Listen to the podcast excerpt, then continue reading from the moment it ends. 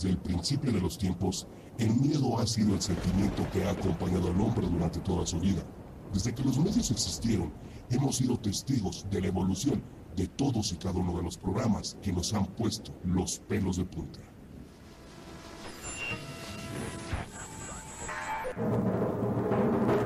El monje loco.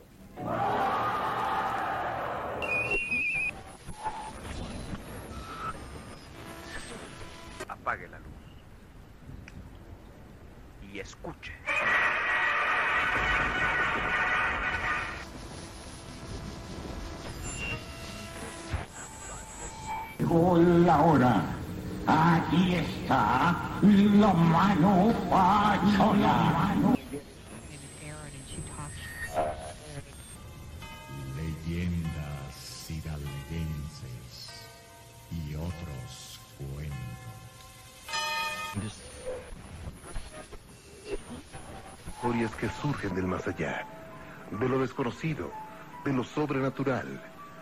Soy Juan Ramón Sáenz. Entonces el primo de este de mi hija le, le dice este, que, que se le ofrecía, que si necesitaba algo.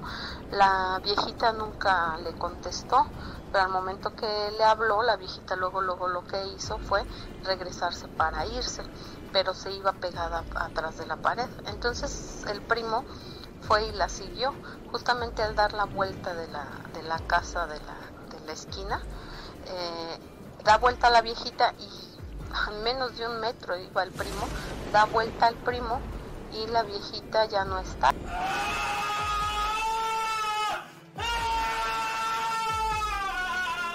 Bienvenido a una nueva era en programas sobre relatos sobrenaturales. Estás a punto de vivir un encuentro entre lo sobrenatural, el misterio y la realidad. Estás a punto de entrar a Radio Horror.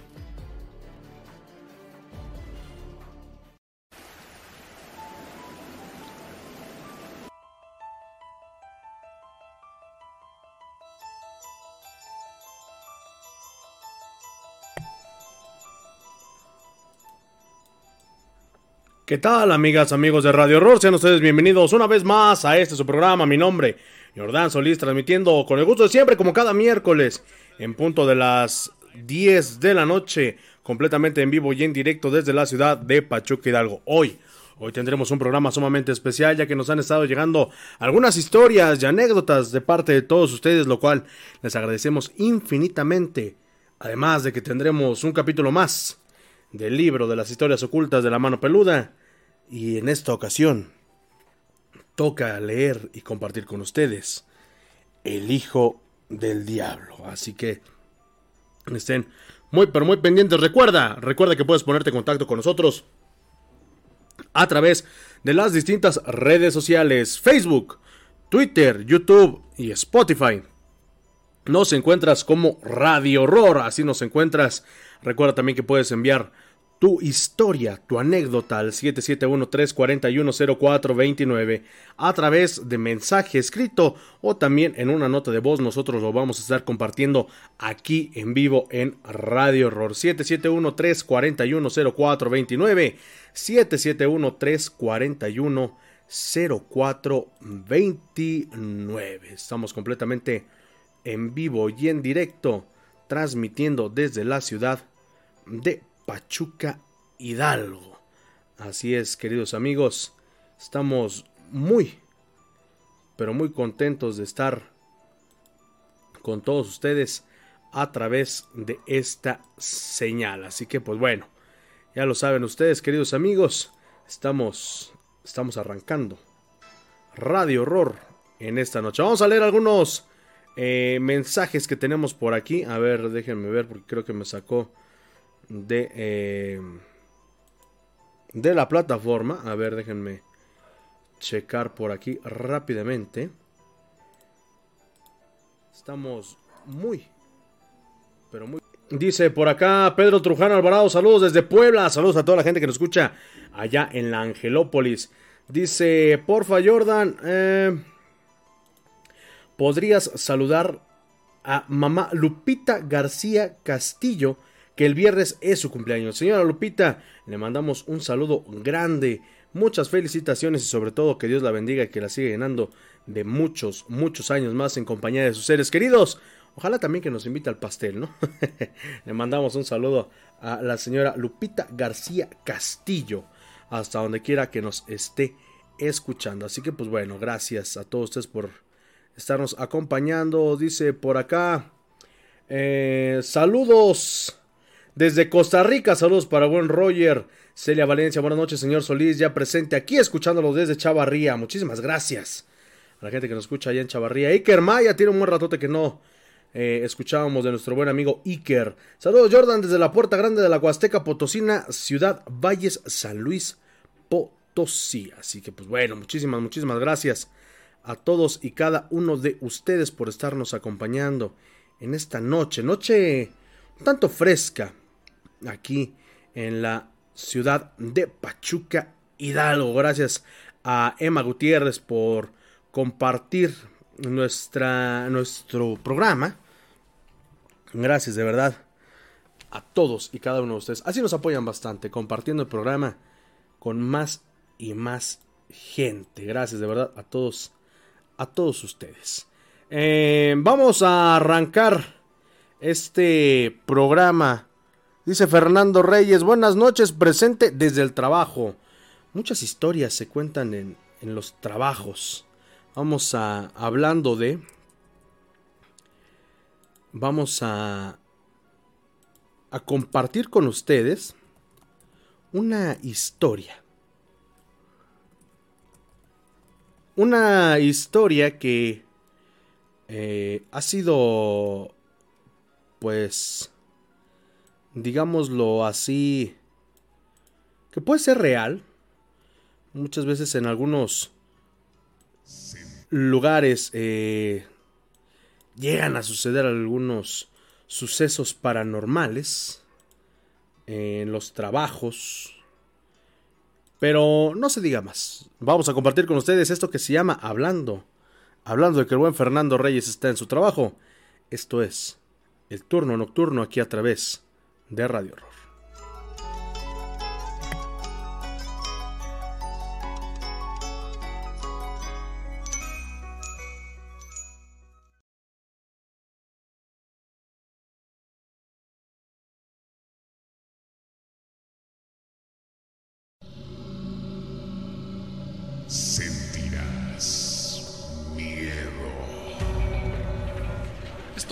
Señorita, gracias. Puede retirarse. Ay, no olvide las cotizaciones y esa llamada que le encargué. Ah, claro que sí. Por cierto, llamó uno de, un trabajador del turno de la noche que quería hablar con usted. ¿Qué será lo que quiera esta vez? Creo que quiere cambiar el turno. Otra vez lo mismo. Por favor, dígale por escrito, mándele un memorándum. Dígale que no es posible, al menos no por el momento. ¿Algo más quiere? Esta típica escena de oficina se desarrollaba en las instalaciones de una empresa ubicada en el centro de Aguascalientes, en una de esas antiguas casonas de la calle Madero, todas habitadas por una larga historia y algunas por fantasmas. Señorita, buenas tardes. Soy Francisco, el del turno de la noche. ¿Le dijo algo el jefe? Ay, mire, le comenté y me dijo que este lo iba a ver. Pero, pero ¿qué le dijo? ¿Sí me va a hacer el favor de cambiar el turno? Me dijo que no era posible, que iba a ver a ver este y después le avisaba. Ay, señorita, no me diga. Lo mismo me ha dicho todas las veces. Y la voz de Francisco sonó tan desconsolada que Mari, la secretaria, después de colgar el teléfono, quedó intrigada. Tanto que decidió comunicarse con el empleado del turno vespertino. Bueno, Rubén, habla Mari. Oye, quiero preguntarte, ¿sabes por qué quiere cambiar el turno Paco? No, pues sabe, no sé, solo que sea porque dice que, que, lo asustan en la noche. Ay, ¿cómo que lo asustan? Ay, ¿cómo son? No, nosotros no. Ya ves que cuando él llega, nosotros nos vamos. Francisco, un joven de 18 años, callado y respetuoso, quien recién había ingresado a esa empresa en el turno nocturno. Después de su primera noche de trabajo, había solicitado insistentemente su cambio de horario. Ese mismo día, el director había trabajado hasta entrada la noche y cuando cerraba la puerta de su oficina, Vino a su mente Francisco y decidió ir a platicar con él. Buenas noches, Francisco. ¿Cómo está? Buenas noches, señor. Pues la verdad, no tan bien. El jefe notó inmediatamente el ostensible nerviosismo de Francisco. Y mientras caminaba acercándosele al joven, advirtió que sobre la mesa de trabajo se encontraban algunos libros religiosos, un rosario y un crucifijo. Extrañado, solo acertó a preguntar. Oiga, Paco, he recibido sus solicitudes de cambio de horario y me gustaría saber el motivo. Es que, señor, la verdad, ay, es que no sé cómo decirle. ¿Qué es lo que no sabe cómo decirme? Dígamelo. Bueno, es que, es que no sé si me crea, pero la verdad, desde la primera noche me han pasado cosas muy extrañas, señor. ¿Extrañas? ¿Qué quiere decirme con eso? Mire, la verdad, se lo juro, se lo juro. He escuchado ruidos, así como si alguien estuviera en el techo rascándolo, y me he sentido muy mal. Además siento así como que, como si me respiraran muy cerca de mí, y cuando volteo no hay nadie. No se preocupe. Aquí solo usted trabaja en la noche y el techo ni lo podemos ver, es muy alto. Esto que usted ve es solo un falso plafón, véalo. Es de nieve seca y sostenido con esas delgadas tiras de aluminio. A lo mejor hay un ratón. Vamos, ni pensar que fuera un ratón, no soportaría su peso. Puede ser, fíjese, una cucaracha. Y la respiración que siente debe ser alguna corriente de los ductos de aire. Pero, mire, vamos, no se preocupe. Lo espero mañana en mi oficina. Ya lo pensé y sí le voy a cambiar el turno. ¿Qué le parece? Así que por hoy pase buena noche. Francisco respiró aliviado y escuchó los pasos de su jefe alejándose y cómo cerró la puerta principal tras de sí. Tranquilo, aunque no del todo, retomó sus actividades justo cuando en su reloj un débil tono anunciaba la una de la mañana. Y justo también cuando sintió en su oreja una profunda respiración. ¿Qué? ¿Qué? ¿Qué? ¿Qué? ¿Qué? Francisco, aterrorizado, se levantó de su asiento. Con los ojos cerrados y respirando agitadamente, escuchó cómo el techo del falso plafón era desgarrado. Armándose de valor, abrió los ojos y volteó hacia arriba se sorprendió al ver que el techo estaba intacto. Trató de tranquilizarse, recordando las palabras de su jefe, sin dejar de ver el techo. Y entonces sucedió. Uno de los cuadros de nieve seca comenzó a levantarse y vio cómo alguien se asomaba observándolo con una mirada satánica.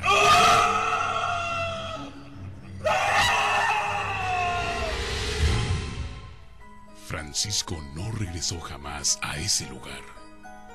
Uno de sus familiares llamó y contó esta historia.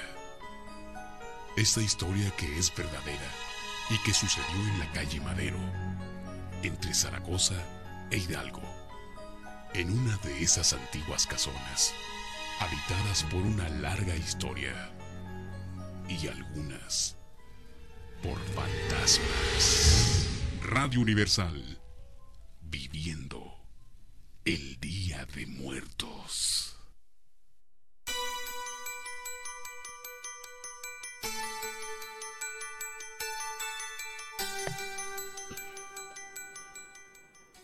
Continuamos, gracias por estar con nosotros aquí a través de Radio Horror. Ahí está historia que queda para la gente que pues está trabajando, ¿no? Como el como el buen Fer. Le mandamos un saludo al buen Fernando Reyes. Ojalá que no lo espanten ahí en su en su trabajo. Ese Pedro Marcos, buenas noches, saludos desde Naucalpan en el Estado de México. Gracias por estarnos acompañando, mi querido Pedro. Te mandamos un saludo enorme. Son exactamente las 10 de la noche con 16 minutos tiempo del centro de México.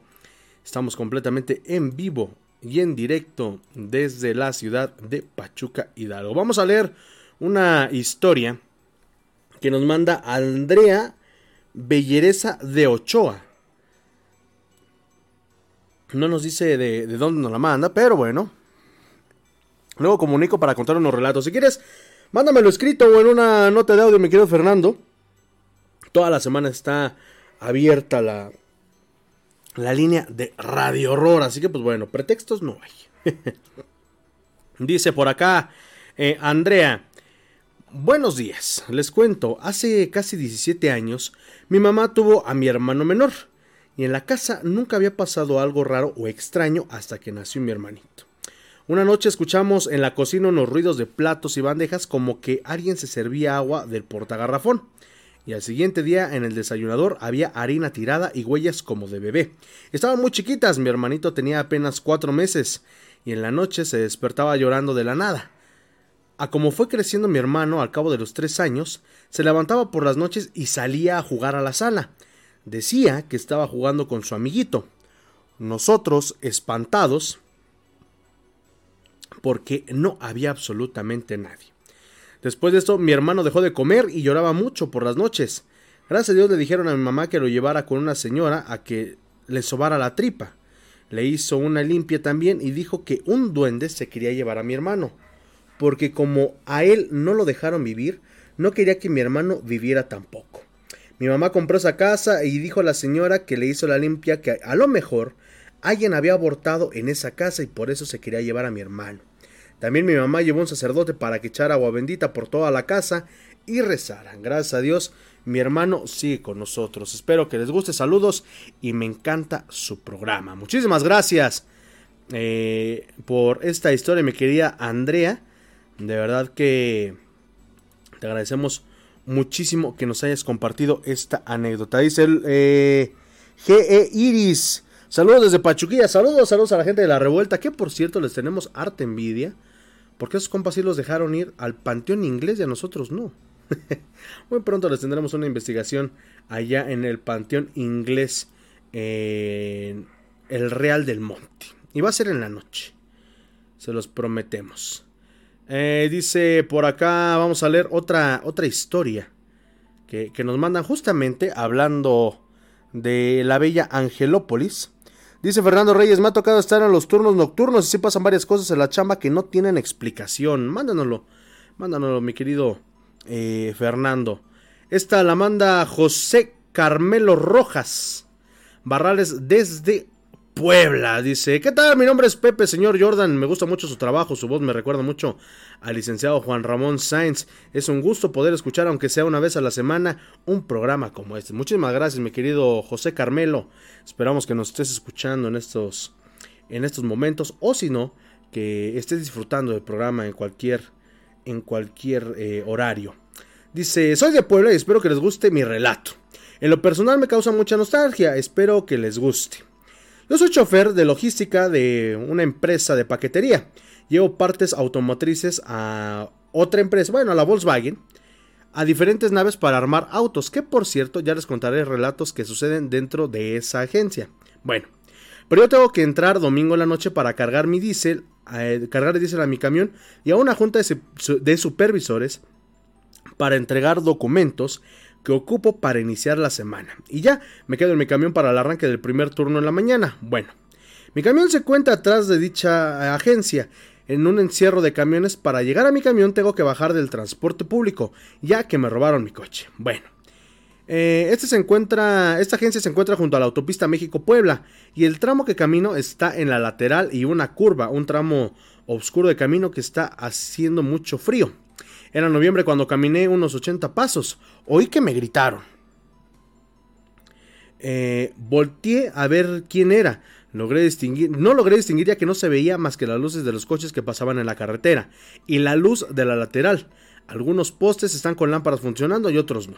Bueno, cuando volteé a ver quién era, venía un niño como de 7 añitos y una muchacha como de 27. Bueno, al acercarse a mí, vi que venían con una cara de preocupación y miedo, y me dice la muchacha que cómo podrían regresar ya que el camión que los traía los había dejado para... que los había dejado ahí.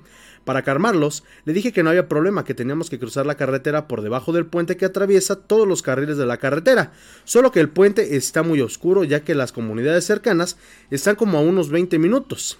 Bueno, Para bajar al puente teníamos que bajar como unos 4 metros de bajada entre hierba y bordos de tierra para después cruzar el puente.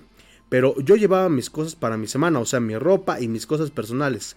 Como les digo, empiezo a trabajar a las 6 de la mañana y hasta las 11 de la noche. Ya no puedo irme a mi casa hasta el día miércoles. Me llevo mi camión a mi casa para un baño, dejar mi ropa sucia y traerme limpia. Bueno, perdón. Como llevaba mi bolsa, les dije que me esperaran que iba a esconder mi bolsa de cosas junto a la carretera. En unos arbustos, bueno. Que, bueno que me cargó al niño para que fuéramos bajando. En eso, el niño con una bolsita, con una vocecita muy dulce, me dice, tengo miedo. En serio, cuando oí al niño me dio mucha tristeza. Recordé cuando me dejó mi ex esposa. Me dejó a mí y a mis hijos chicos. Mi hijo tenía apenas 8 años y mi hija 5. Yo fui para ellos mamá y papá. Bueno, cuando me dijo el niño tengo miedo, les dije que no se preocuparan. Prendo la luz de mi celular y me cargo al niño para ir bajando. Cuando cargué al niño estaba muy frío. Lo abracé para ir cruzando, eh, para ir cruzando. La muchacha que pone su brazo en mi brazo. Cuando iba cargando al niño toda, todavía los iba entreteniendo. Cuando íbamos cruzando para que se fueran calmando, cuando llegamos al otro lado del puente, subimos la lateral de regreso, pero estaba sólido, estaba solito me imagino. No venía camión ni coches en la lateral, estaba vacía. Cuando vi mi bolsa al otro lado, los coches que pasaban alumbraban la bolsa de mis cosas. Que les digo que no se preocupen, que aquí ya no hay problema. Les dije que, todo, que todavía pasaban camiones. El último pasaba como a las 10. Solo que tenía que irme rápido eh, a mis cosas porque podría pasar un coche y llevárselas. Cuando iba bajando nuevamente para atravesarme rápido, que me dicen gracias. Los vi calmados, les dije que no había ningún problema. Estaba bien. Bueno, más tarde, al ir bajando, porque cuando bajé ya los vi a los dos tranquilos, cuando corrí por mis cosas me tardé más o menos un minuto o como 40 segundos. Subí lo más rápido que pude. Al llegar a mi bolsa y tomarla, volteé rápido para ver cómo estaban. ¿Y cuál fue mi sorpresa? Que no había nadie en la lateral, se encontraba completamente vacía. Como les dije, cuando estuve con ellos, no tardé casi nada para llegar a mis cosas. Gracias por leer mi relato, señor Solís. Me gustaría que me mande un comentario para saber si le gustó. Pues bueno, está... Fíjate, eh, mi querido amigo, eh, mi querido José, que en algún momento de, de programa hemos dicho siempre que en las carreteras suele haber mucho este tipo de manifestaciones, ya que, eh, pues bueno, desafortunadamente se pierden muchas vidas eh, en choques y más en, ese tramo. Sí me ha tocado ir a, la ciudad de Puebla, muy, muy bonito por cierto también. Eh, y sí, créeme que esto que nos dices sí es bastante eh, común, digámoslo así, en, en, ciertos sectores, ¿no? Como ya les mencionábamos, ciertos sectores que, que están marcados por la tragedia. Dice por acá Axel AL, concuerdo con Fernando, en el almacén donde trabajo últimamente se escuchan voces, risas, susurros y ruidos entre los, entre los montacargas, aún no sabemos qué pasa. Cuento que solo somos tres, yo un compañero y una ingeniera, prácticamente que estamos en la noche solamente nosotros. Mándanos tu, tu historia, mi querido Axel, o graba, si puedes grabar y mandárnoslo para ver qué, qué ronda por ahí. Esme Mejía, buenas noches, muchos saludos, gracias mi querida Esme, son exactamente las 10 de la noche, 10 de la noche, con 25 minutos tiempo del centro de México, estamos completamente en vivo y en directo transmitiendo desde la ciudad de Pachuca Hidalgo, ya estamos a un poquito más de la mitad de el mes de agosto, ya se está yendo el octavo mes de este de este año 2021 que híjole nos ha traído bastante bastante ajetreados. Dice grabar no nos atrevemos ni a pasar por ahí del miedo. Si salimos por algo vamos los tres agarrados de la mano. Sería interesante mi querido Axel AL que, que se armaran de valor como dices tú que vayan los tres o que tomen unas fotos. Mientras vayan pasando, tomen unas fotos con flash y nos las mandan. De verdad que nosotros les vamos a ayudar para que, en dado caso de que haya algo por ahí, pues bueno, eh, podamos eh, ayudarlos a que esto se vaya. Dice Iker Maya, con esta historia recordé cuando trabajaba en una agencia de autos eh, Chrysler. Un compañero en el turno nocturno entró al área de taller a apagar las luces. Dijo que cuando iba de salida ya con las luces apagadas, al abrir la puerta para ingresar a la sala de espera, volteó a ver la oficina de hojalatería porque vio una luz, eh, una luz y vio una viejita de blanco que se movía hacia donde él estaba. Se metió corriendo y trató de abrir la puerta exterior con miedo. De la desesperación rompió la llave y tuvo que correr a la puerta que daba al bulevar. Al día siguiente, en sus turnos nocturnos, ya no apagaba las luces y así como el relato, llegaba con un rosario puesto y a los pocos días renunció por ese suceso que pasó aquí en Valles. Vaya, ahora sí que vaya. Bastante, bastante interesante estas, estas historias que nos cuentan, queridos ciberescuchos. Son exactamente las 10, 10.27 de la noche aquí en la ciudad de Pachuca. Eh, el fin de semana, hablando de, pues bueno, hablando de carreteras, hablando de accidentes, el fin de semana estuvo marcada la tragedia con un accidente automovilístico, eh, para ser más preciso, de unos motociclistas. Vamos a compartir con ustedes justamente, con mucho respeto, una historia justamente de motociclistas. Esperamos que les guste. Continuamos aquí en Radio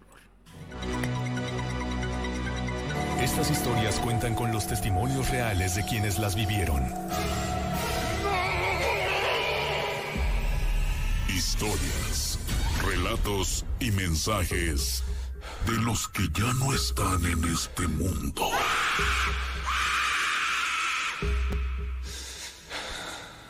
No me vuelvo a quedar tan tarde a estas horas en la escuela, ya es tardísimo. Ay, y además ya va a llover. Agosto del 2015.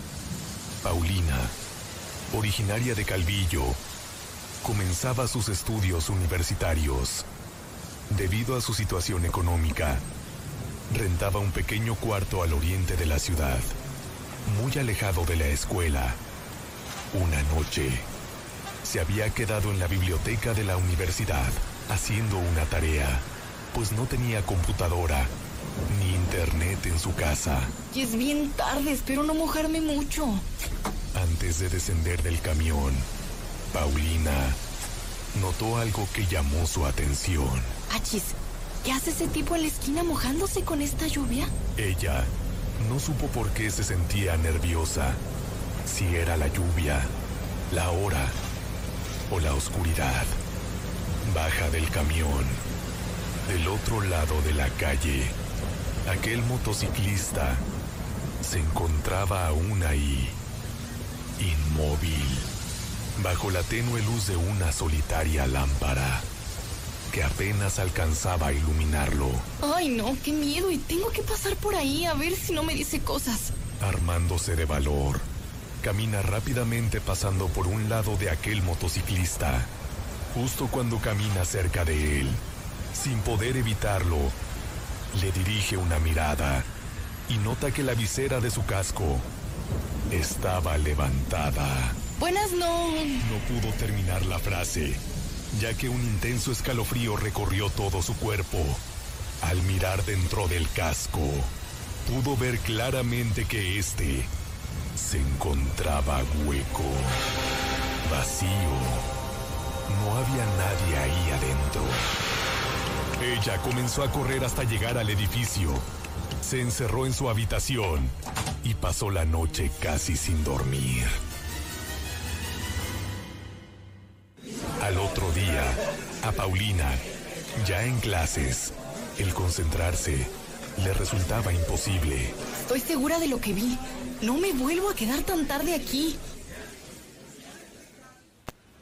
Ese mismo día, Paulina regresó más temprano a su casa, todavía con luz natural vio que en el lugar donde estaba el motociclista la noche anterior había una cruz, de aquellas con las que algunas personas honran la memoria de un familiar o amigo, recordando el lugar donde falleció.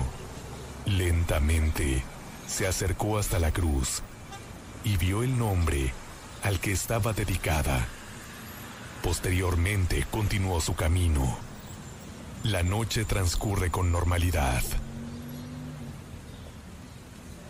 A la mañana siguiente, Paulina estaba en la biblioteca de la universidad. ¿Será posible?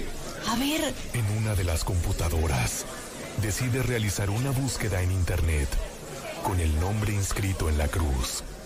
Los resultados comenzaron a aparecer y un encabezado de código rojo llamó su atención. Joven motociclista pierde la vida en terrible accidente. Hay un video, a ver. ¿Qué tal? Muy buenas noches. Nos encontramos transmitiendo en vivo desde el lugar de los hechos donde hace unos cuantos minutos se registró una horrible tragedia. Un joven perdió la vida de manera espantosa al impactar su motocicleta contra un tráiler. También han arribado los familiares de la víctima aquí al lugar. No, es que la novia de mi primo le dijo que ya no se iba a casar con él.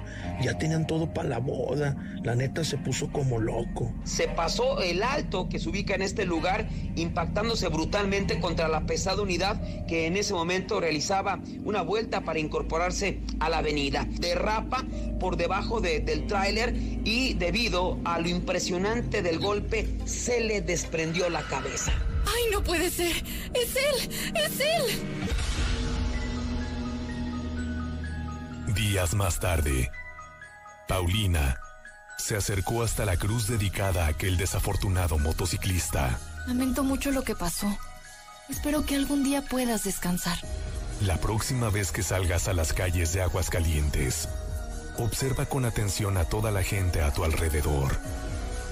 Puede ser que, tal vez, te encuentres con ese motociclista y puedas contemplar su casco hueco y vacío. Radio Universal, viviendo el Día de Muertos.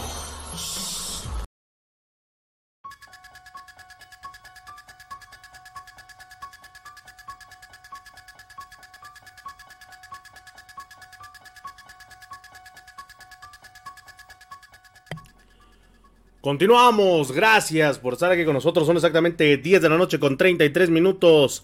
Tenemos un mensaje por acá. Te facilité un video de hace unos años, creo de 6 años. Dime dónde te lo mando.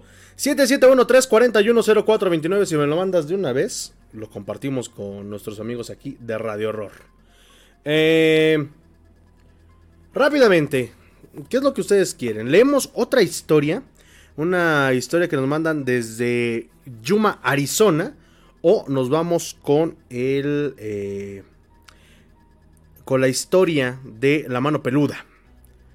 Con el hijo del diablo. Akasha López. Buenas noches, tarde pero sin sueños. Saludos a todos. Gracias, mi querida Akasha. Tiene un buen ratote que no te veíamos por, por acá. O que no me acuerdo haberte visto por acá. Pero te mandamos un abrazo enorme. La semana pasada no transmitimos porque estaba yo bloqueado en Facebook. y como soy el único que tiene el dominio sobre esta página. Entonces, pues no, no podíamos.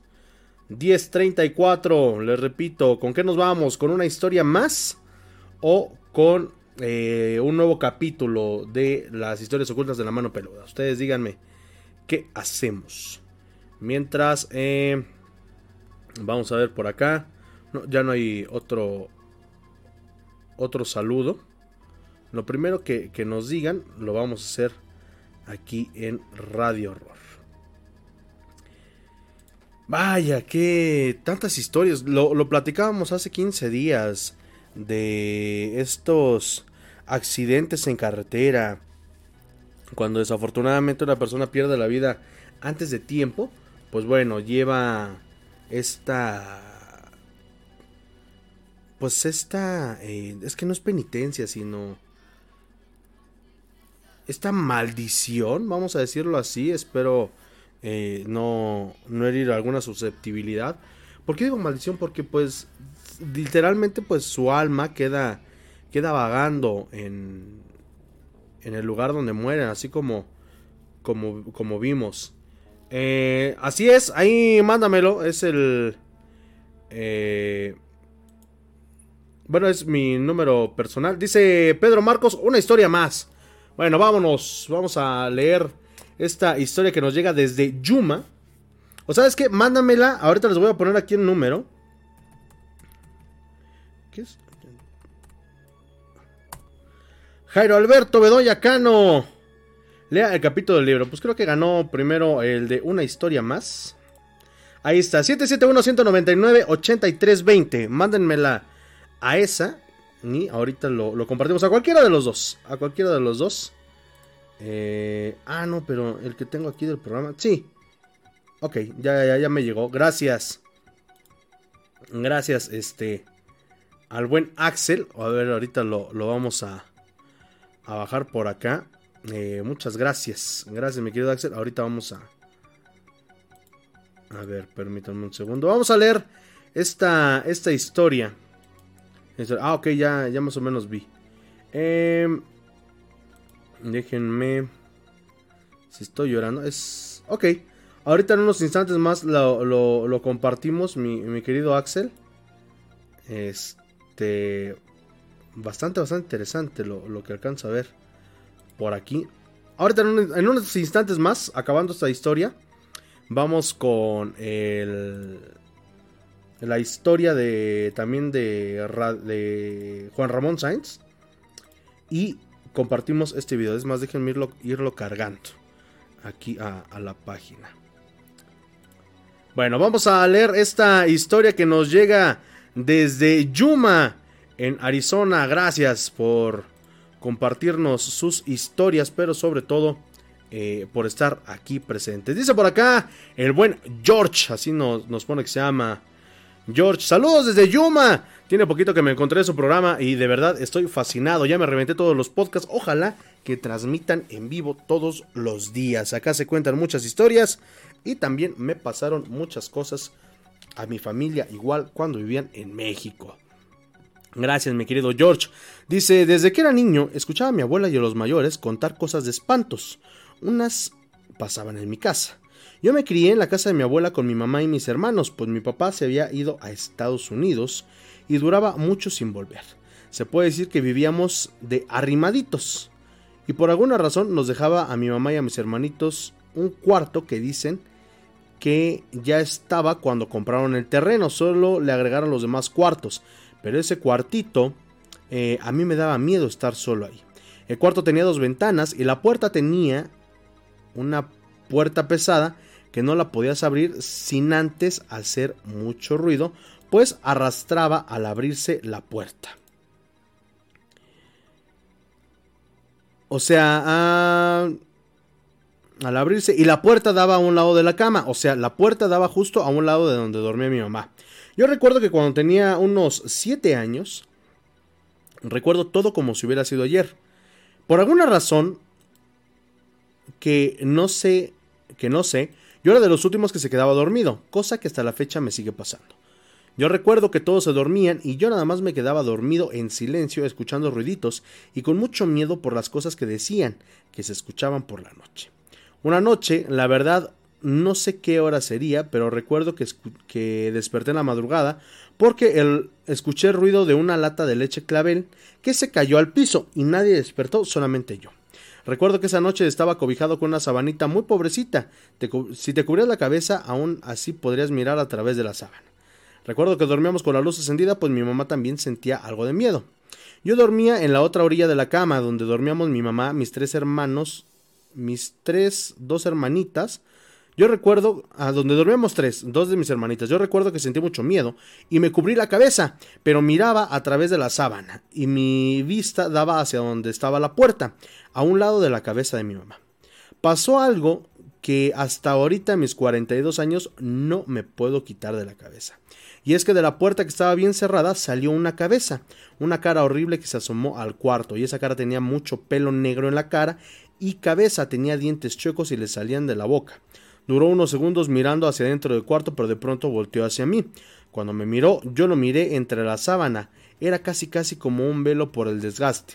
Recuerdo que me asusté y la cosa esa que me miraba hizo un ruido como sacudiéndose la cabeza, pero al mismo tiempo un ruido como de burla. No sé cómo explicarlo.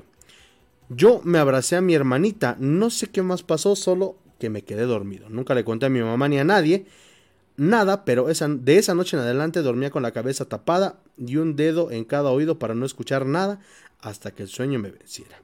Esta es solo una de las muchas anécdotas que me pasaron desde niño. Después compartiré sobre una aparecida en la carretera.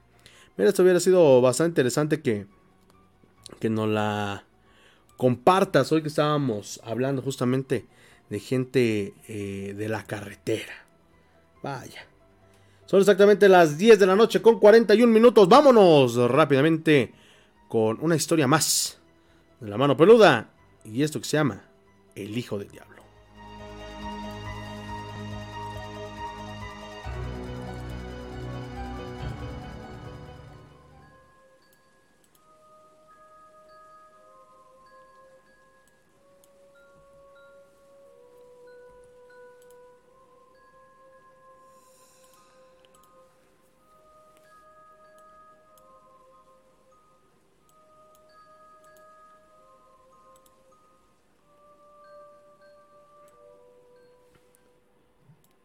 Las historias ocultas de La mano peluda, publicado en el año 2004 por Editorial Planeta. Autor Juan Ramón Sáenz. Pues así es, queridos amigos. En esta ocasión, pues bueno, vamos a compartir con ustedes el tercer capítulo de este libro del año 2004. Ya leímos La endemoniada, La venganza del muerto y ahora vamos a compartir con todos ustedes El hijo del diablo, esta historia que yo cuando la leí bastante, bastante eh, fuerte. Hernández Sara. Bueno, ahorita, ahorita continuamos con los saludos y también con los comentarios. Pero sí, en un ratito más vienen esas historias. Vamos a compartir con ustedes, como les decía, esta historia que se llama El Hijo del Diablo. Dice así. Silvia, una joven provinciana originaria de una zona rural del centro del país, emigró a los Estados Unidos para trabajar, convencida de que ahí se encontraba su futuro. Para hacerlo, tuvo que desafiar a su madre, quien no se sentía muy a gusto con esa idea, pues su hija apenas había cumplido 19 años. El 10 de enero, Silvia llegó a casa de su primo David, quien llevaba 10 años residiendo en ese lugar. Pronto, Silvia logró colocarse como una empleada doméstica con una familia formada por los, por los padres y dos hijas adolescentes de nombre Lisa y Fanny. Silvia constantemente tenía roces con las hijas, ya que ellas tenían ideas racistas a las que la joven trató de no darles importancia. Al paso de los meses, conoció en detalle el estilo de vida de la familia, con el cual no estaba muy de acuerdo. Sobre todo, le preocupaba que las hijas casi todas las noches realizaban rituales extraños dentro de sus habitaciones. Cierto día, Lisa y Fanny se fueron como de costumbre al colegio, y Silvia se dispuso a arreglar su habitación como todas las mañanas. Pero en esa ocasión fue bastante especial. La joven encontró en el piso tres muñecos de trapo con alfileres, y como estaban en el piso, creyó que ya no servían y los tiró a la basura. Un gran problema se originó cuando las colegialas regresaron y no encontraron sus misteriosos muñecos. Más cuando se enteraron de que Silvia los había arrojado a la basura.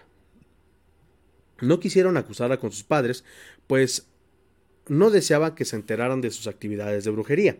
Optaron por amenazarla, advirtiéndole que se iba a arrepentir de lo que había hecho, pues una maldición muy fuerte caería sobre ella. Silvia se atemorizó, pero trató de olvidar las amenazas y continuó trabajando. Pasaron varios días.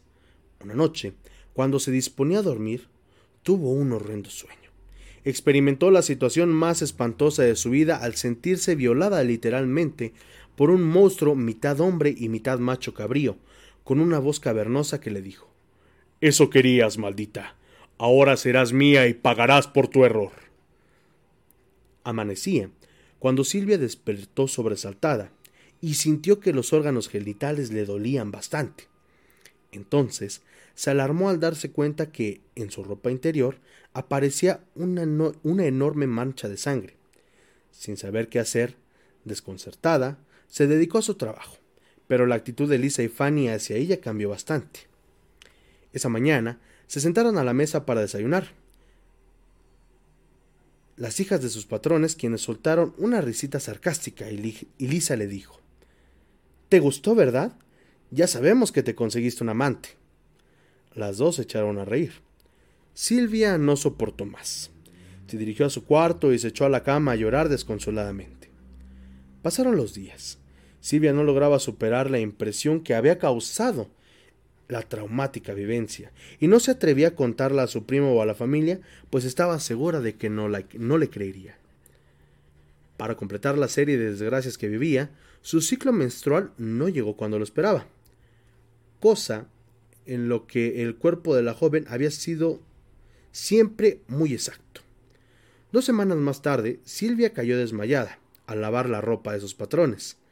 La llevaron con un médico que, luego de practicarle unos exámenes, dictaminó que Silvia estaba esperando un bebé. La joven trató de explicar lo sucedido la noche terrible y mencionó que por lo demás ella era virgen, pero todo fue inútil. La grave situación provocó que sus patrones prescindieran de sus servicios y la devolvieran con su primo, quien le reprochó a Silvia. Lo siento mucho, prima. Has defraudado mi confianza. ¿Piensas que soy un idiota como para creerte ese cuarto tan absurdo? Por lo menos deberías de ser sincera y aceptar que te fuiste con un fulano. Voy a regresarte a tu casa y a ver qué le cuento a mi tía. De verdad que se me cae la cara de vergüenza solo de pensar en lo que me dirá. Todo por culpa de una golfa como tú. Silvia sintió que el mundo se acababa para ella. Días después, llegó a su casa, donde por supuesto tampoco le creyeron y le propinaron una buena golpiza y la corrieron de ahí. Según sus parientes, había deshonrado a la familia. En algún momento, Silvia intentó quitarse la vida, pues se sentía sola y vacía, sin que nadie la apoyara y sin que nadie siquiera le creyera. Su última esperanza era su abuelita Flor, madre de su difunto padre, que por cierto no se llevaba bien con la familia materna porque se dedicaban a hacer limpias espirituales y la consideraban una bruja. No solo le creyó a Silvia, sino que le, le ofreció casa, alimentos y demás ayuda. La joven por lo menos tenía ahora una pequeña luz de esperanza y el consuelo de alguien. Hija, esos diablos que violan a las mujeres se les conoce como íncubos. Tal vez te lo enviaron.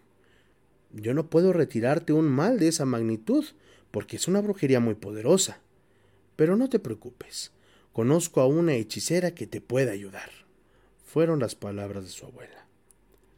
Tres semanas después, Silvia y su abuela se dirigieron a la sierra. Caminaron como día y medio para llegar a una pequeña comunidad en la que habitaba la hechicera. Ella les dijo que era una situación muy grave y que tendría que hacer ciertos ritos para sanar a la muchacha.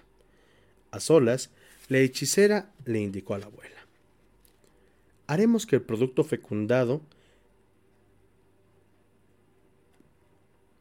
que es un hijo del diablo, abandone su cuerpo, pero no le digas nada a la chamaca para que no se espante. Pidió que la llevaran unos animales, hierbas y ciertos objetos para realizar el trabajo. Reunido lo que requería, la hechicera la citó a las doce de la mañana, momento en que inició el ritual. Más tarde, le dio a beber a Silvia una pócima que la durmió, y comenzó así los trabajos de sanación en compañía de dos personas más y doña Flor. Al cabo, los presentes se llevaron una gran sorpresa cuando vieron que el cuerpo de Silvia despedía a un pequeño monstruo sin vida. El pequeño monstruo estaba cubierto de escamas, por la boca grande se asomaban enormes dientes y éste tenía patas de cabra. La hechicera tomó los restos del monstruo y lo arrojó a una fogata, a la vez que pronunciaba palabras extrañas en manera de rito. Las llamas se elevaron por casi tres metros ante el asombro de Doña Flor.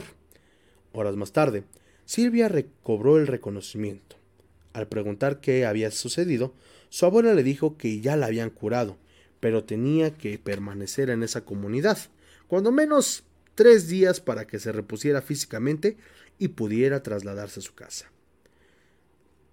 Pasaron la primera noche en una casa de huéspedes. Al amanecer, los pobladores del lugar despertaron para enterarse de un hecho trágico. Una anciana había aparecido, muerta en el monte, cerca de la comunidad. La noticia corrió como pólvora y doña Flor y su nieta despertaron cuando por la calle pasaba un hombre gritando ¡Mataron a la bruja! ¡Mataron a la bruja! Doña Flor salió de la casa y siguió a las personas que se dirigían al monte. Vaya sorpresa se llevaron al observar el cuerpo de la hechicera que un día antes había ayudado a Silvia. Tenía las extremidades separadas del cuerpo como si le hubieran arrancado una por una de tajo. Los ojos estallados tal vez a golpes, y una gran estaca le atravesaba el tórax. La espantosa escena la dejó muda. No parecía creer lo sucedido. Y más, la aterraron los comentarios de decenas de curiosos. Dicen que la mató el diablo. Qué bueno que la mataron, maldita bruja. ¿Y su alma va a regresar y nos va a espantar? Doña Flor sentía por la anciana gran aprecio y un especial agradecimiento. Corrió a la casa de huéspedes, tomó una sábana para cubrir los restos, compró unas veladoras que colocó en el piso junto al cadáver y comenzó a rezar por el descanso de su alma. Los vecinos se negaron a rezar, explicando que no lo hacían porque la bruja era hija del mal.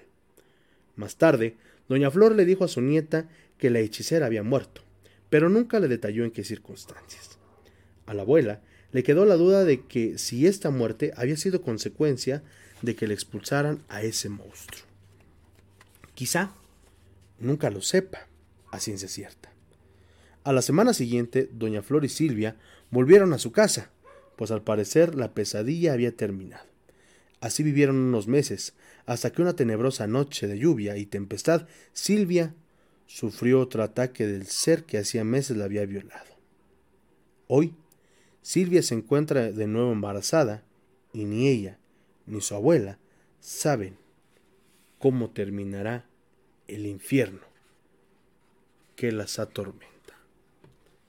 Ese fue el relato de esta semana del libro Las historias ocultas de la mano peluda del año 2004, publicado por Editorial Planeta y escrito por Juan Ramón Sáenz. Nosotros continuamos aquí en Radio Horror. No le cambie.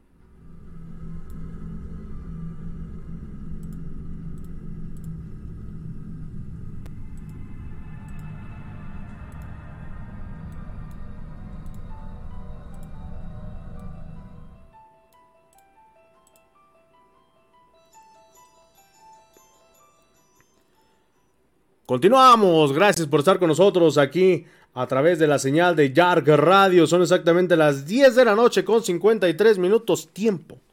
Tiempo del centro de México.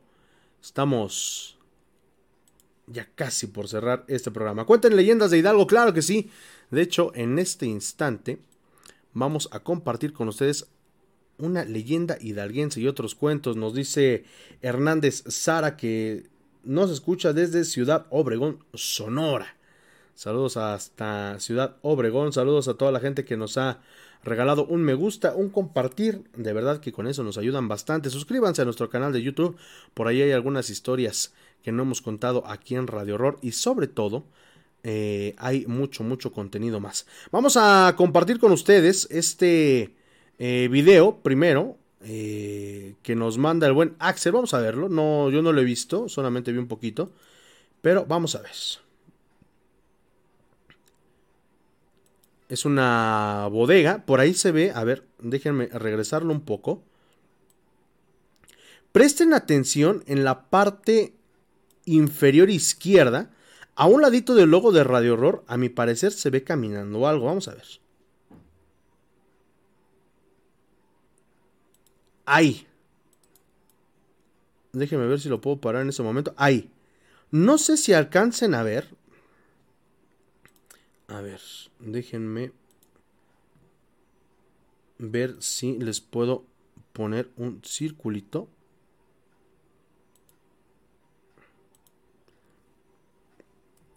A ver, permítanme un segundo. A ver. No sé si lo alcanzaron a ver. Ahorita de todos modos vamos a, encerrarlo. A ver.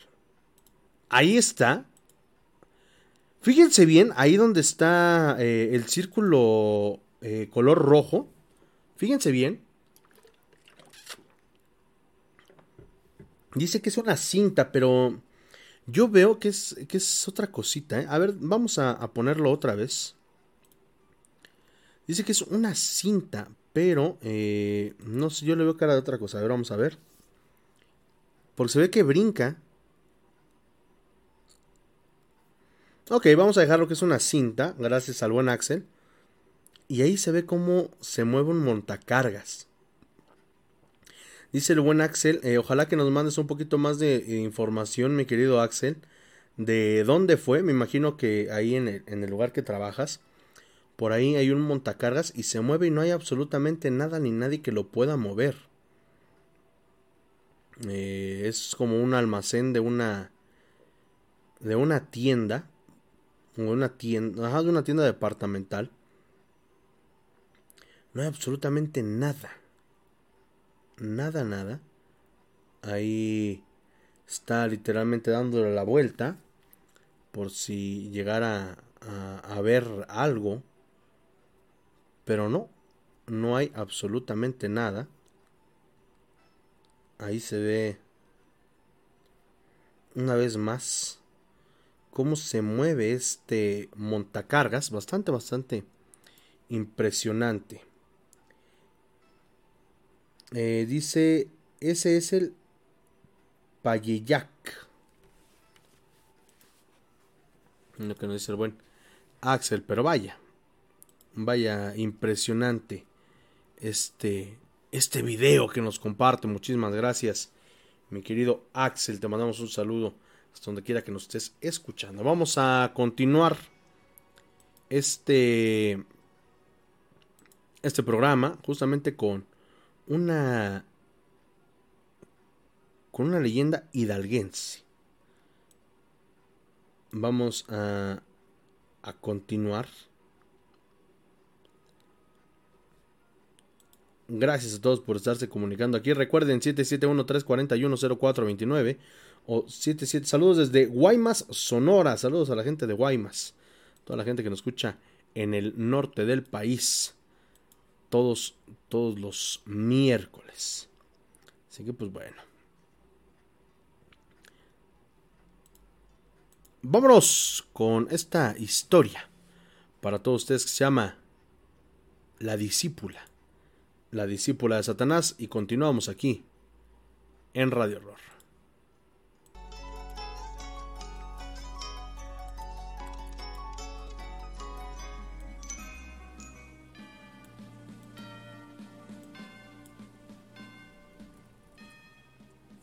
La discípula de Satanás.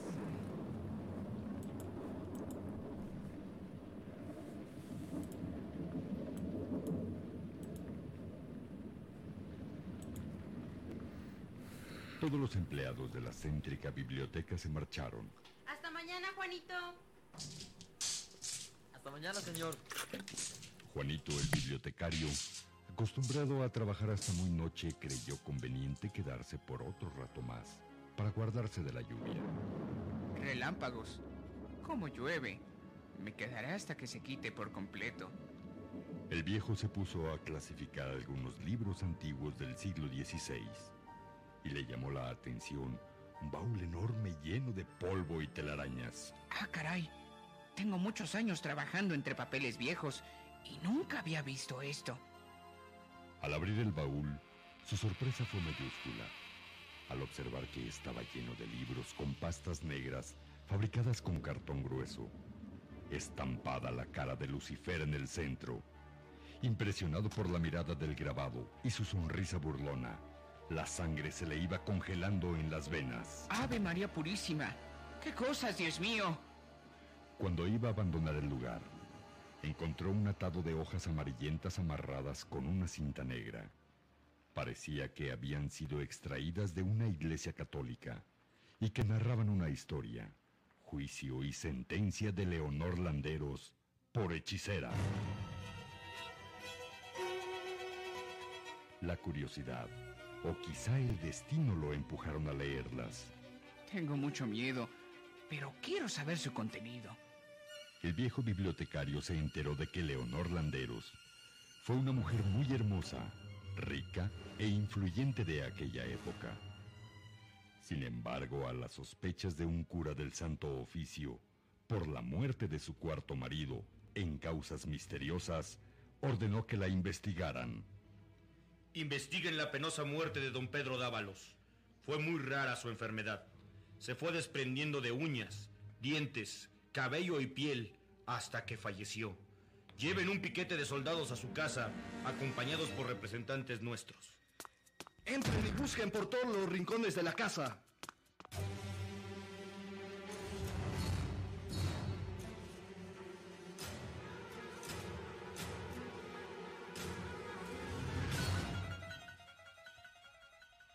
Abrir una puerta encontraron una especie de laboratorio. Señor, encontramos frascos, pociones, polvos, instrumentos de aspectos malignos, hostias con la esfinge del demonio. Envíenlos al Tribunal del Santo Oficio, bajo la custodia de dos monjes, y hay que buscar a la mujer. En esos tiempos, el Real de Minas de Pachuca era el único lugar en la Nueva España donde se perseguía la brujería de oficio. Si doña Leonor Landero se fuera a otro real, estaría a salvo del santo oficio, pero fue descubierta en uno de los túneles secretos de su casa. ¡Suéltenme, desgraciados! ¡Se van a arrepentir! ¡Yo estoy protegida por el príncipe de las tinieblas! ¡Llévensela a rastras!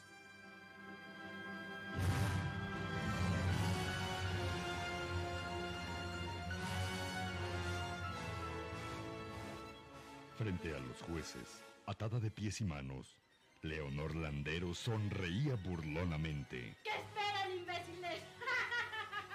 ¡Se van a arrepentir!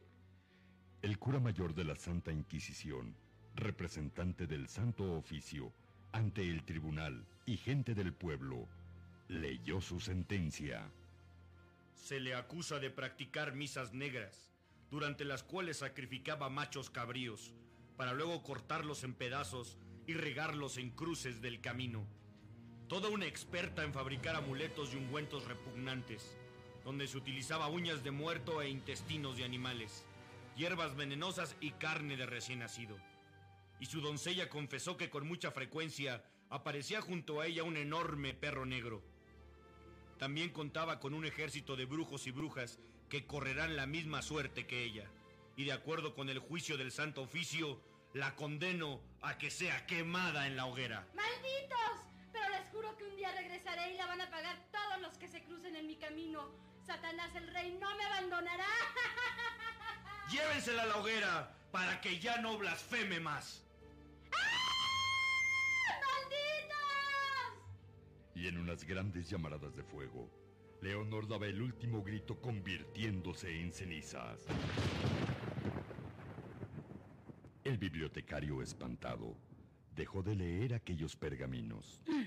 En el nombre del Padre, del Hijo y del Espíritu Santo.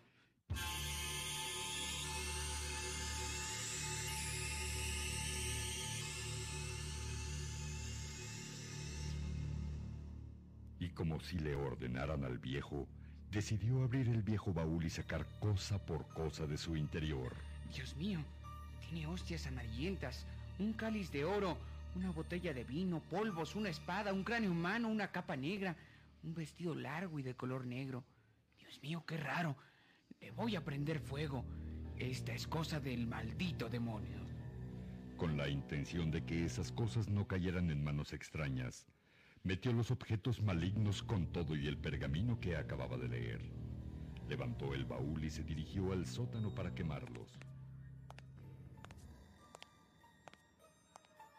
Cuando estaba a punto de lanzarle un cerillo, escuchó una voz de mujer y por poco se desmaya. Detente, no lo hagas. El viejo volteó temblando, lleno de terror vio a una mujer blanca, alta, con cabello largo, vestida de negro.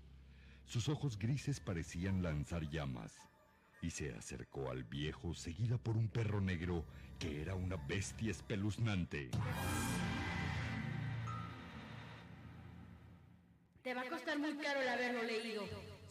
Señor y maestro, rey de las tinieblas, y yo lo sabemos.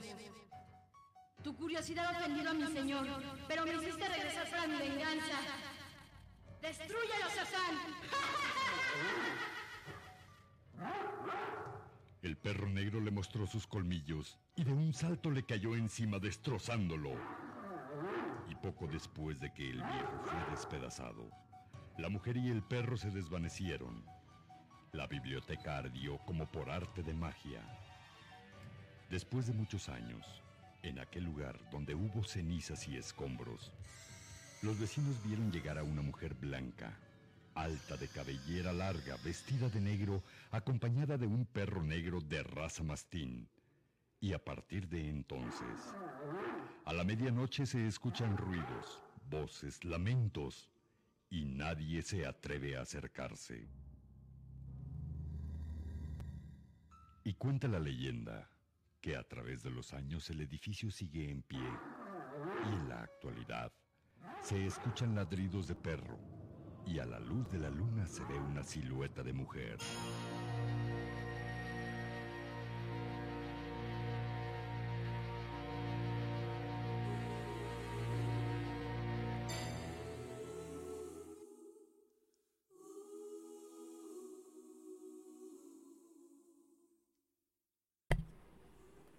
Continuamos aquí en Radio Horror a través de la señal de Yark Radio. Estamos ya a punto de finalizar este programa. Gracias por habernos acompañado. Todavía queda un poquito.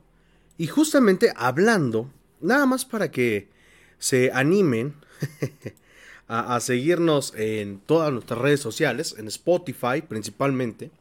Ah, ahí ustedes pueden descargar el, el, el programa y escucharlo a la hora que ustedes quieran completamente gratis. ¿eh?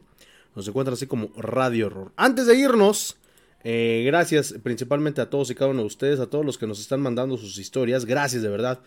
Eh, ojalá que esta semana también nos envíen más para poder compartir con todos ustedes aquí a través de Radio Horror. Antes de irnos, antes de, de dejar la transmisión, quiero compartir con ustedes un creepypasta estas historias que, pues bueno, son producto de, pues, de algunas letras, de alguna mente un poquito retorcida. Y pues bueno, quiero compartir con ustedes esto que se llama el experimento ruso del sueño. Espero que les guste, que les guste bastante, pero sobre todo eh, que nos ayuden compartiendo y sobre todo eh, suscribiéndose a nuestro canal de YouTube, que por cierto, le quiero mandar un saludo a, Daniel Castillo. ¿A qué grado llega el hombre al experimentar con otros seres humanos hasta llevarlos a la locura? ¿Qué cosas se hacen y no conocemos? Muy buen video. Pues bueno, no se diga más. Mi nombre es Jordán Solís, agradeciéndoles como cada miércoles que nos hayan acompañado. Recuerden que tenemos una cita la próxima semana en punto de las 10 de la noche y hasta las 11.30. Así es, hora y media ya está durando el programa. Pero antes, vámonos Vámonos para despedir el programa con esto. En lugar de una reflexión, hoy les quiero compartir desde Creepypasta. Estén muy pendientes porque se vienen más y más eh, contenidos así. Y probablemente por ahí se venga una radionovela. ¿Ustedes se acuerdan de esas radionovelas? Vamos a ver si podemos realizarlas aquí en Radio Horror y con todo gusto les estaremos compartiendo este esta que es parte de la historia radiofónica. Mi nombre es Jordán Solís, agradeciéndoles que nos hayan acompañado. Recuerden, sean felices donde quiera que estén. Y llévense una sonrisa, son gratis. Que tengan una excelente noche.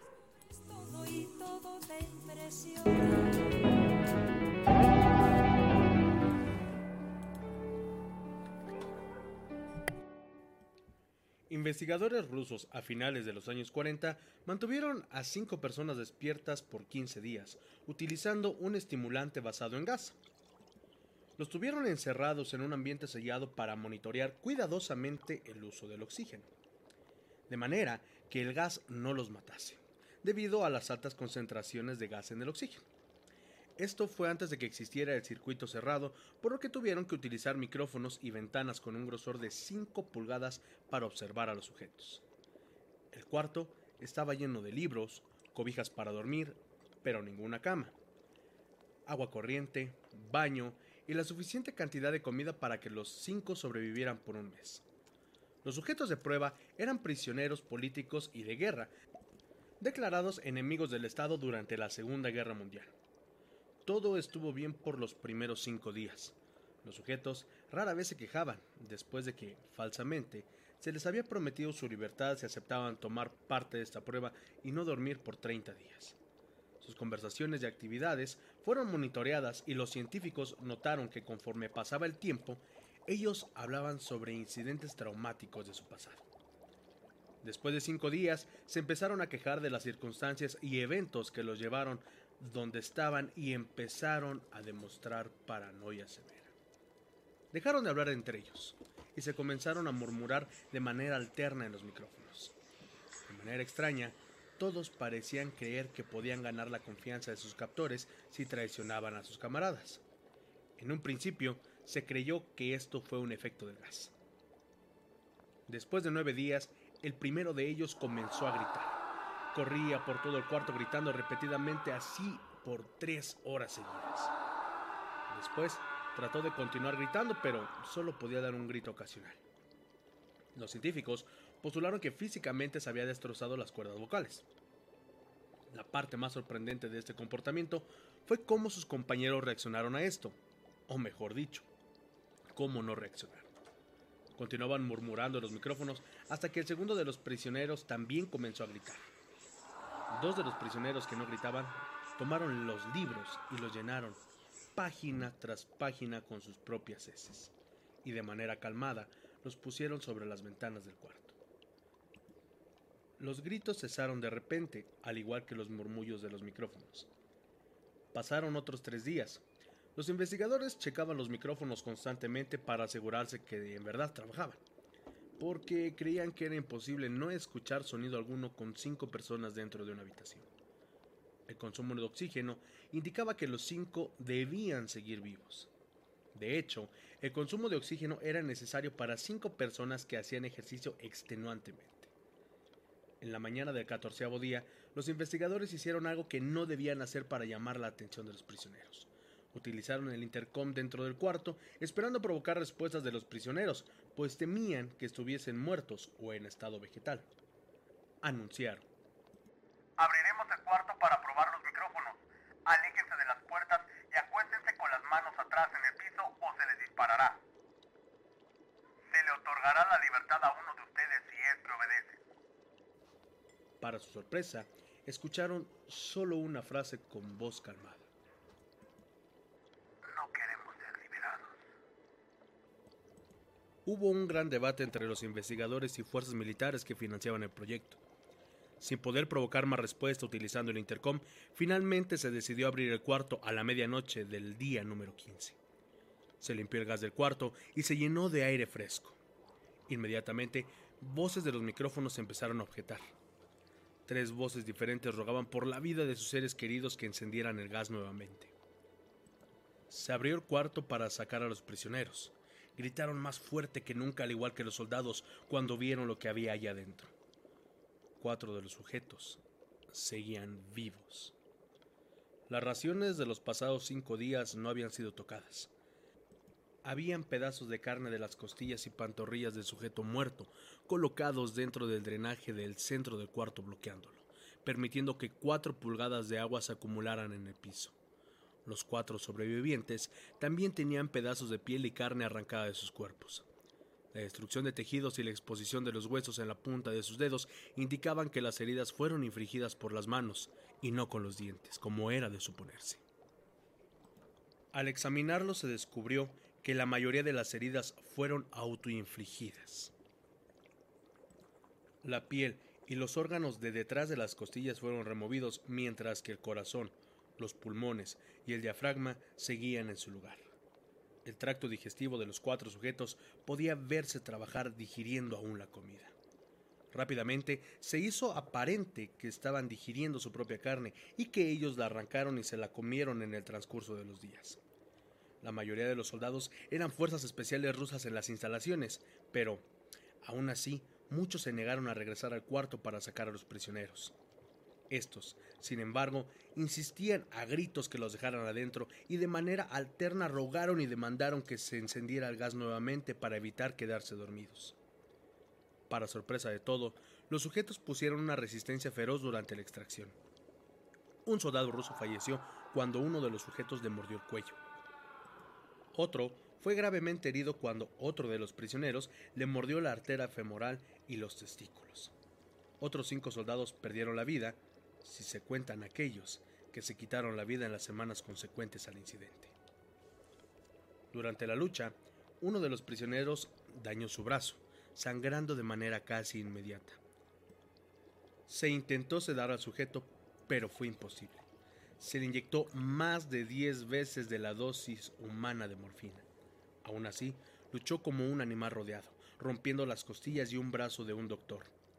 Se veía latir su corazón al máximo por dos minutos completos, mientras se desangraba y continuó gritando por más de tres minutos, atacando a quien se le acercaba, repitiendo la palabra más una y otra vez, cada vez más débil, hasta que cayó en silencio. Los otros tres sobrevivientes fueron inmovilizados fuertemente y llevados hacia instalaciones médicas. Dos de ellos, con cuerdas vocales intactas, demandaban continuamente más gas para permanecer despiertos. El más herido de los tres fue llevado al único cuarto de cirugía que había en las instalaciones. En el proceso de su preparación para colocar nuevamente sus órganos en su lugar, se notó que el sujeto era totalmente inmune a los sedantes. Peleó furiosamente cuando el gas anestésico se le estaba colocando. Se necesitó un poco más de anestesia de la normal para sedarlo, pero al momento que sus ojos se cerraron, su corazón se detuvo. En la autopsia se encontró que en su sangre había tres veces la cantidad normal de oxígeno. También se rompió nueve huesos en la lucha para no ser controlado. El segundo sobreviviente era el que primero gritó del grupo. Con sus cuerdas vocales destruidas no pudo objetar la cirugía y solo reaccionaba agitando violentamente la cabeza en acuerdo o desacuerdo cuando se le administraba el gas anestésico. Afirmó violentamente con la cabeza cuando alguien sugirió hacer la cirugía sin anestesia. Y para sorpresa de muchos, no reaccionó a la misma. La cirugía duró seis horas, en las cuales se intentó reemplazar sus órganos abdominales y cubrirlos con lo que quedaba de su piel. El cirujano afirmó que era médicamente imposible que el sujeto siguiera con vida. Una enfermera aterrada que ayudó en la cirugía comentó que en la boca del paciente se formaba una sonrisa cada vez que sus ojos se encontraban. Cuando la cirugía terminó, el sujeto miró al cirujano y empezó a hacer sonidos fuertemente, como tratando de hablar. Asumiendo que esto era de gran importancia, el cirujano le entregó un papel y una pluma para que el paciente pudiera comunicarse. Sigue cortando, escribió. Se le hizo la misma cirugía sin anestesia a los otros dos sujetos. Se les tuvo que inyectar un paralítico, pues ellos se reían constantemente y les era imposible realizar la operación. Una vez paralizados, solo podían interactuar con sus ojos. En el momento que pudieron hablar nuevamente, exigieron una vez más el gas estimulante. Los investigadores trataron de averiguar por qué se lastimaron de esta forma a sí mismos y por qué querían el gas nuevamente. La única respuesta fue, debo permanecer despierto. Se reforzó a los tres sujetos y los devolvieron al cuarto para esperar su destino. Los investigadores, enfrentando la furia de sus benefactores militares por haber fallado en las metas del proyecto, consideraron dar eutanasia a los prisioneros. El comandante, un ex KGB, vio potencial en el proyecto y en su lugar decidió ver qué pasaría si ponían el gas nuevamente. Los científicos se negaron rotundamente, pero al final tuvieron que aceptar. En preparación para ser sellados nuevamente en el cuarto, los prisioneros fueron conectados a un monitor EEG. Para sorpresa de todos, los tres dejaron de pelear en el momento que se dieron cuenta que los regresarían al gas. En este momento era obvio que los tres estaban haciendo un gran esfuerzo por mantenerse despiertos. Uno de los prisioneros estaba murmurando una canción. El sujeto mudo peleaba con sus ataduras de piel, como si tratara de enfocarse en algo. El último sujeto mantenía su cabeza en la almohada y parpadeaba rápidamente. Siendo este al primero que se le puso el EEG, la mayoría de los investigadores monitoreaban sus ondas cerebrales con mucha sorpresa. Eran normales la mayor parte del tiempo, aunque algunas veces parecía una línea recta de manera inexplicable. Parecía que repetidamente sufrían de muerte cerebral. Mientras analizaban los datos, una enfermera notó que los ojos del sujeto se cerraron. Sus ondas cerebrales cambiaron inmediatamente por las de un sueño profundo. Luego se pusieron rectas y de manera simultánea su corazón se detuvo. El único sujeto que quedaba, que podía hablar, comenzó a gritar para que lo encerraran en ese momento. En sus ondas cerebrales se mostraban las líneas rectas del sujeto que acababa de morir por quedarse dormido. El comandante dio la orden de sellar el cuarto con los dos prisioneros dentro, junto con tres de los científicos. Uno de los tres inmediatamente tomó un arma y abrió fuego contra el comandante, matándolo de un tiro entre los ojos. Después apuntó al prisionero mudo y le voló el cerebro. Apuntó al prisionero que quedaba, mientras que los demás investigadores escaparon del cuarto. No me encerrarán con estas cosas. No contigo. Le gritaba el prisionero que estaba atado al camastro. ¿Qué eres? Necesito saberlo. A lo que el prisionero respondió. ¿Tan fácil te has olvidado de mí? Somos ustedes, somos la locura que está encerrada en todos ustedes, rogando por la libertad en cada momento de tu vida, desde lo más profundo de tu mente animal. Somos aquello de lo que te escondes en tu cama todas las noches. Somos lo que duermes y silencias y paralizas cuando te vas al cielo nocturno, donde no te podemos alcanzar. El investigador hizo una pausa. Apuntó al corazón del prisionero y disparó. El IEG mostró una línea recta mientras el sujeto débilmente murmuró. Casi